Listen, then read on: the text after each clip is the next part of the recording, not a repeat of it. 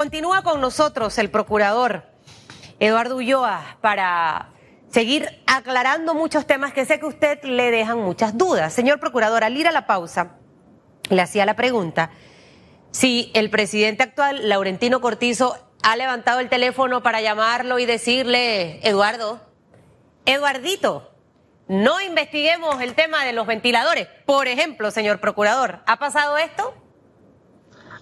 No, mira, Susan, yo debo, debo ser honesto y decir que en ningún momento el presidente Laurentino Cortizo se ha comunicado conmigo para hablar referente a, a las investigaciones que estamos realizando o para decirme que actúe de tal o cual manera. Inclusive yo te digo, en, lo, en los pocos meses que yo tengo dentro del cargo, nosotros participamos de algunas eh, reuniones de estamento de seguridad, otras relacionadas con, con lo que son las listas grises en las que se trabaja de manera conjunta, pero nunca durante esas reuniones y nunca durante esta coyuntura puedo decir que el presidente de la República me haya comentado, me haya hablado, me haya hecho alguna solicitud sobre casos que nosotros llevamos en nuestro despacho. Ahora bien, aclarado eso, y en, la, en el bloque anterior nos, nos habló mucho de esa imparcialidad y ese trabajo que, que van a hacer incansablemente para tratar de esclarecer y que el país obviamente pueda tener la verdad de estos casos. Hay otros casos fuera del tema COVID que estaban ya dentro del Ministerio Público. Le mencionaba antes de ir a la pausa, caso Juan Carlos Varela, eh, investigaciones que en este momento eh, eh, todavía están dentro del Ministerio Público. ¿Cuán avanzadas están, señor procurador? Y obviamente sé que no podemos hablar de deadline en el tema justicia y en el tema de investigaciones para poder poner fechas, determinación de investigación. Necesitamos muchas cosas, proceso, equipo, personal, etcétera, etcétera, presupuesto. pero definitivamente que el país como le decía anteriormente, ha estado metido en esa, en esa gran nube mediática de escándalos en medios, en portadas de periódicos, noticieros, emisoras, y al final uno nunca sabe qué realmente pasó o qué ocurrió. En este caso que está reciencito esa investigación, ¿cómo avanza? Lo que nos pueda comentar porque tampoco queremos entorpecer este caso, señor procurador. Sí, mira, Susan, eh, todos estos casos que estaban dentro del Ministerio Público van a seguir eh, su proceso hasta el final. Y créeme, yo, yo le he dicho a varias personas, varios periodistas, que el más impaciente en este caso soy yo, porque quisiera poder actuar de la manera más expedita posible para darle a, a la ciudadanía una respuesta a esas interrogantes que tiene. Pero nosotros debemos eh, encuadrarnos en la realidad legal que en estos momentos estamos viviendo y en la realidad que estamos. Los, casos nuevos, como ya te decía, están avanzando, se está recopilando información. Los casos que ya existían, independientemente quiénes sean las personas que se encontraban involucradas, nosotros hemos dado instrucciones a los fiscales a fin de que, se preparen, vayan realizando estudios vayan preparando todas aquellas acciones que estaban próximas por venir, de tal manera que una vez se levante la suspensión de los términos judiciales, podamos actuar de la manera más rápida posible. Todas estas investigaciones, tanto las actuales como aquellas que ya llevamos a cabo, independientemente a funcionarios de qué gobierno se encuentran involucradas van a llegar hasta, su final y las vamos a ejercer de manera eh, independiente, de manera objetiva y sin ningún tipo de selectividad. En el caso del expresidente Juan Carlos Varela, ¿cuántas investigaciones están andando eh, o denuncias en este momento en el Ministerio Público, señor Procurador? Mira, hay varias investigaciones en, en las que el señor Juan Carlos Varela es objeto de, líneas de investigación dentro de ella y una vez se tenga todos los elementos y nos los permita la realidad judicial, se van a estar formulando los cargos correspondientes. Hay otras investigaciones y es, y es tal vez lo que más ha levantado inquietud en este problema porque la Asamblea Nacional, la Comisión de Credenciales, aprobó enviar al Ministerio Público 13, 14 denuncias que existían contra él en esa comisión. Esas investigaciones todavía no han llegado al Ministerio Público. La Comisión de Credenciales lo que aprobó fue enviarlas a, esta institución, pero hasta el día de hoy todavía no han llegado. Me imagino que eso lleva todo un proceso de preparar los expedientes, de hacer la nota revisión, revisora y enviarla a nuestra institución. Nosotros estamos a la espera de eso. No quisiera dar más detalles en cuanto a aquellos casos en que pudiese estar o la forma en que pudiese estar involucrado el señor Juan Carlos Varela, porque eso, eso son propios de la investigación y no quisiera afectar en estos momentos eh, cada uno de esos procesos investigativos. Sin embargo, ya, ya irán saliendo a medida que, que se vaya actuando una vez la ley nos los permita. El personal con el que cuenta, señor procurador, y entendible lo que menciona. Eh, por eso le decía que lo que podía decir, porque sabemos que los casos pueden... Eh, caerse, podemos entorpecer esas investigaciones. El fiscal con los fiscales con los que cuenta usted en todos estos casos, sabemos que hizo algún tipo de reestructuración dentro del personal. Eh, ¿Cómo se siente usted, señor procurador, con el equipo en este momento? ¿Qué le hace falta? El Ministerio Público recibió un recorte presupuestario de 9.5 millones de dólares en medio de esta pandemia y obviamente por todos es conocido que el Ministerio Público necesita necesitaba, de hecho, antes que pasara el COVID, más presupuesto, em, porque los fiscales, que son aquellos que tienen que hacer las investigaciones, necesitan acuerparse de esto. ¿Cómo se siente usted en este momento, tanto con el presupuesto que tiene, el personal, esa confianza? Eh, y hablaba de repente Flor en, en las glosas que algunos han mencionado, que fiscales que estuvieron dentro del engranaje del expresidente para ser designados en puestos siguen en las investigaciones. Me gustaría eh, conocer su impresión frente a esto. Sí, mira, el Ministerio Público de, nuestra llegada está en un periodo de ajuste, de ajuste del personal, de ajuste de los recursos, tratando de sacar el mejor provecho y la mayor efectividad al recurso humano y a la infraestructura con la que tenemos. Esos ajustes nosotros lo hemos venido haciendo y los vamos a seguir realizando. Ustedes pueden tener la plena seguridad de que nosotros vamos a, garantizar que esas investigaciones y todas las que vengan van a estar en manos de aquellos fiscales que le procuren, que le puedan garantizar a la ciudadanía la mayor independencia y credibilidad posible. Desde un principio señalé que no podíamos hacer cambio de manera radical, pues esto tenía que hacer de manera progresiva e ir nosotros conformando el equipo poco a poco. Ese proceso continúa, ese proceso no se ha detenido y lo vamos a seguir realizando con miras a poder enfrentar estas investigaciones y los pasos que vienen de la manera más objetiva posible. En cuanto al problema presupuestario, efectivamente, el recorte sufrió por el Ministerio Público es un golpe duro para, para nosotros, porque la labor del Ministerio Público,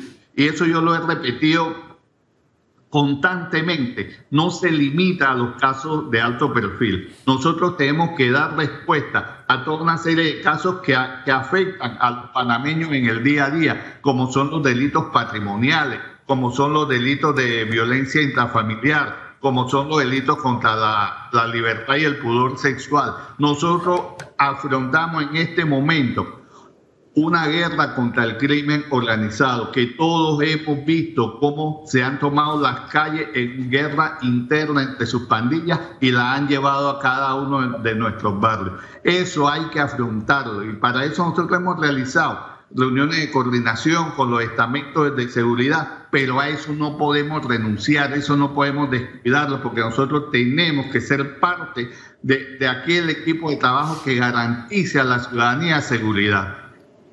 Eh, el, renglón destinado a funcionamiento será lo que se verá más golpeado y lo que usted dice es cierto. O sea, siento que durante estos casi dos meses y tanto de confinamiento de los panameños hemos visto eh, cómo los niveles de inseguridad también se han encendido y, y crímenes y casos tan violentos el cuerpo de esta, de esta mujer encontrado en el día de ayer, señor procurador, en Campo Limber, eh, el asesinato del niño de cinco años y su papá en el área de Tocumen y que todavía no sabemos si fue que se equivocaron o no, porque es que al final la gente también y el país tiene que entender un poco que el Ministerio Público no solamente está en estos casos de alto perfil de los de saco y corbata del gobierno, también está en el resto de los casos, obviamente, de la de la humanidad entera aquí en nuestro país. ¿Cómo van a hacer ustedes para poder afrontar esto con este recorte? Y si han, si obviamente en estas semanas hemos tenido un repunte en los casos de violencia hacia la mujer, de crímenes, de mm, homicidios, etcétera, ¿cómo van a afrontar todo esto? Suicidios que también al final les toca investigar. Sí, eh, dos cosas. El, tema presupuestario nosotros lo hemos enfrentado eh, tomando de otras partidas, inclusive, gracias a Dios, nosotros habíamos hecho una serie de ahorros en, distintos eh, estamentos de, nuestro presupuesto que nos han permitido ir llenando algunos de los recortes que, que sufrimos en, en, rubros tan importantes como, como el de recursos humanos y, como el de combustible. Ya nosotros hemos hecho algunos ajustes que nos permitan por lo menos garantizar el funcionamiento de la, de la institución en lo que queda del año. Pero tú, tú decías algo, algo muy importante y es que la sociedad panameña está viviendo un, un momento inédito. Recordemos que, que ya los panameños veníamos de una eh, recesión económica en que el país había dejado de crecer, en que la, clase baja, la clase media, inclusive la clase empresarial venía sufriendo una disminución de lo que era sus ingresos.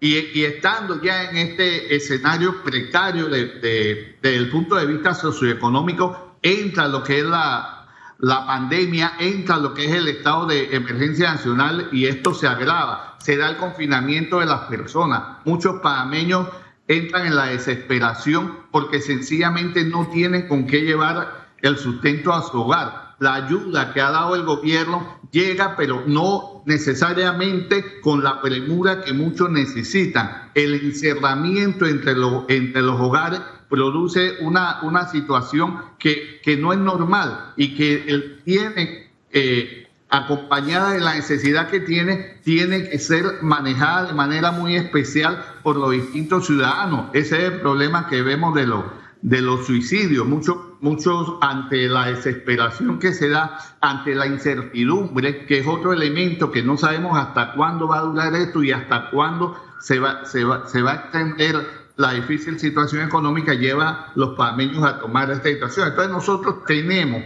que hacer frente en la medida de lo posible y aunque el Ministerio Público se vea como una institución que actúa más que todo en la represión del delito, nosotros sí sentimos que estamos comprometidos con aquellos esfuerzos que, que, tengan que ver con la prevención y que tengan que ver con dar respuesta a las víctimas que de una manera u otra se ven afectados. Es cierto que la mayoría de los homicidios que se han dado en esta época están relacionados con el crimen organizado, pero eso no es hobby ni es excusa para que las autoridades dejemos actuar y de buscar la forma como efectivamente se está haciendo de minimizar esto, porque esto pone en riesgo al resto de los panameños. En la medida que nosotros dejemos que el crimen organizado se tome en las calles, todos los panameños estamos en riesgo como ocurrió ese niño inocente que muere sin él tener ninguna participación. Entonces yo creo que tenemos que dar nuestro mayor esfuerzo para lograr garantizar a la, ciudadanía su seguridad y para dar un mensaje a al crimen organizado, de que los panameños estamos trabajando y le vamos a hacer frente a ello y vamos a garantizar la seguridad en nuestras calles. Y la manera de hacerle frente es portándose bien usted para que los policías no tengan que estar cuidándonos en las medidas de cuarentena que hay. Porque lo que ha ocurrido, señor procurador, es que toda la fuerza pública se abocó a ver que las mujeres salieran en las horas que les tocaba y los días que les tocaba, que los caballeros igual. Con el tema de la ley seca, exactamente lo mismo. O sea, los policías cuidando a adultos que no sabían comportarse en época de cuarentena. Y obviamente eh, esos espacios quedaron libres y el crimen organizado se ha aprovechado de esa situación. Según las estadísticas o los casos que ustedes han visto en estos dos últimos meses, ¿Qué es lo que ha tenido más repuntes, el señor procurador? Al inicio vimos probablemente en abril muchos casos de violencia intrafamiliar. Eh, y a partir como de la mitad de abril o finales de abril, muchos casos del crimen organizado, donde probablemente hay temas relacionados con el tráfico de drogas y demás. Pero ustedes que ven los casos que van llegando, ¿qué es lo que ha tenido eh, más repunte en, esta, en estas últimas semanas y meses? Sí, indudablemente que los casos que mayor aumento presentan de manera porcentual son los casos de, homicidio. efectivamente, ahí, ahí hay una situación muy particular que tiene que ver con, con el trasiego de droga y la realidad que se está viviendo no solo a nivel de Panamá, sino a, a, nivel internacional y, el, la propia actividad social que limita una, serie de... Eh, de diligencias, de operativos que se hacían anteriormente, labores de seguimiento, la, labores de, ubicación de, las personas, inclusive al crimen organizado ahora le es más fácil ubicar a sus rivales porque la persona generalmente está confinada. Anteriormente las personas que del crimen organizado que sabían que estaban siendo perseguidas por otra partida o por gente de su misma banda se movían de un lugar a otro. Ahora esa movilidad eh, es mucho menor, pero eso son toda una serie de, factores que inciden y, principalmente en el delito de, homicidio de, forma violenta relacionado. Pero se han dado igualmente eh, el número de casos de violencia intrafamiliar de aquellos que han sido denunciados, porque otra, otra situación es que esta situación de confinamiento se presta mucho para, para que estos tipos de delitos